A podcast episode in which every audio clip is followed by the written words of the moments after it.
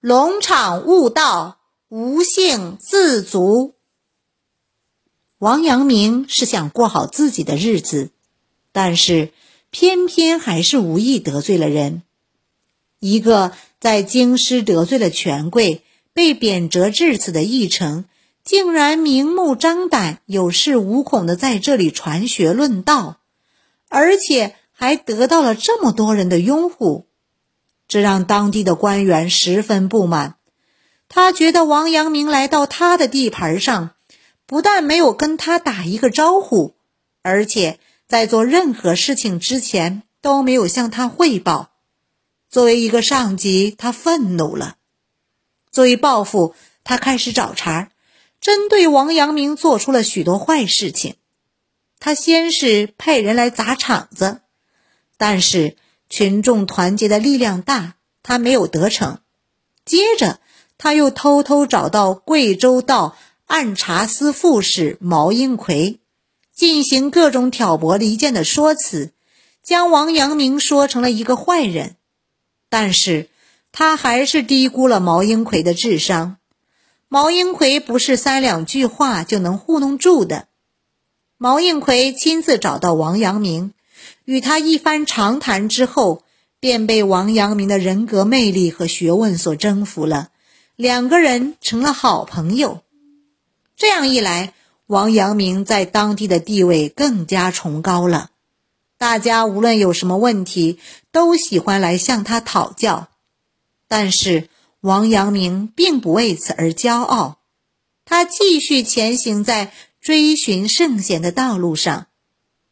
为了更好的体会思想而不被人干扰，他专门找寻了书院附近的石洞来自省，甚至还为自己做了一个石头的棺材。他常常躺进去闭目沉思，进入一个忘我的境界，体会死亡的感受。王阳明从小就对术士产生了浓厚的兴趣，并且。自己长期以来对佛道两家都极为关注，因此他对《周易》产生了浓厚的兴趣，尤其是自己在遭遇到失意之时，常常用占卜来预测自己的吉凶。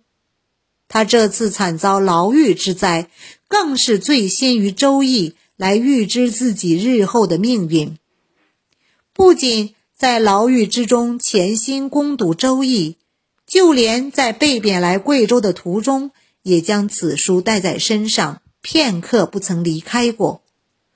到达被贬之地后，也时常在钻研义理，希望能够提前预知自己未来的去向。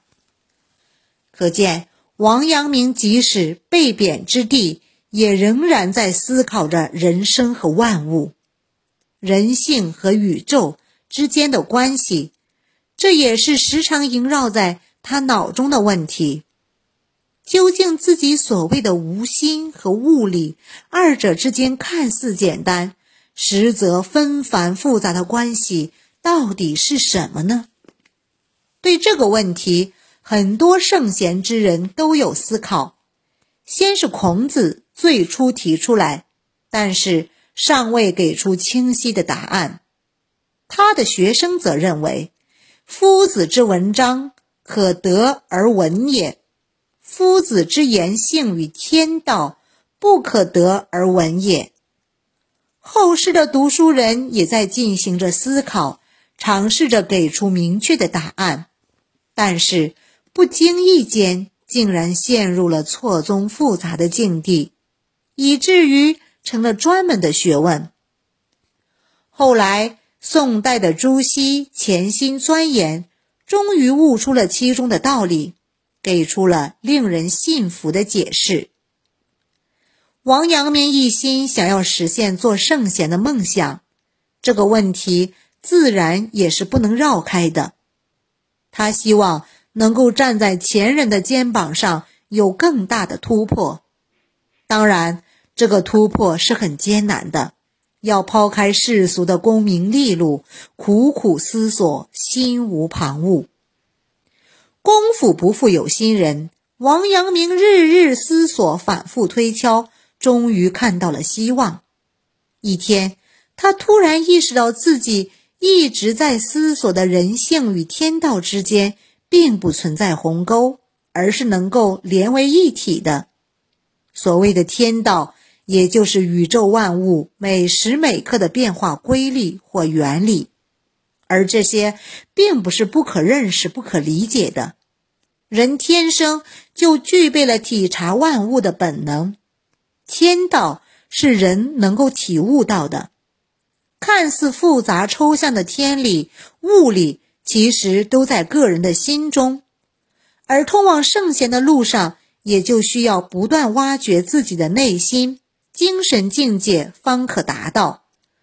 圣人之道，无性自足，不假外求。圣人之道，无性自足，不假外求。认识到这些，使王阳明惊喜万分。当时正在深夜，仆人已经沉沉的睡着了。王阳明近似癫狂的叫声惊醒了他们。看到主人失态的狂喜，嘴里说着他们无法明白的话，仆人们都感觉到莫名其妙。王阳明悟出了圣人之道无性自足的道理，就想听通过对五经、诗、书、礼、易、春秋内容的解释进行验证，无奈身边没有书本，他只好凭借记忆进行解释。结果完全行得通，五经都得到了近乎完美的解释，而与朱子的注解进行一一对照时，却发现完全是自相矛盾。这使他更加坚信了朱子误读了五经，而自己通过长期坚持不懈的努力，终于与圣道吻合了。对于自己这个追求圣贤的心路。历程可以在他十年后所著的《诸子晚年定论》序言中得到解释。王阳明体悟到圣道的历程充满了艰辛和挫折，走了很多弯路，但是他从年少时树立做圣贤的雄心壮志之后，虽然屡屡遭遇到挫折，但从未放弃，而是苦苦探索，即使被贬到荒蛮之地。也一如既往的潜心钻研，终于悟到圣人之道无性自足。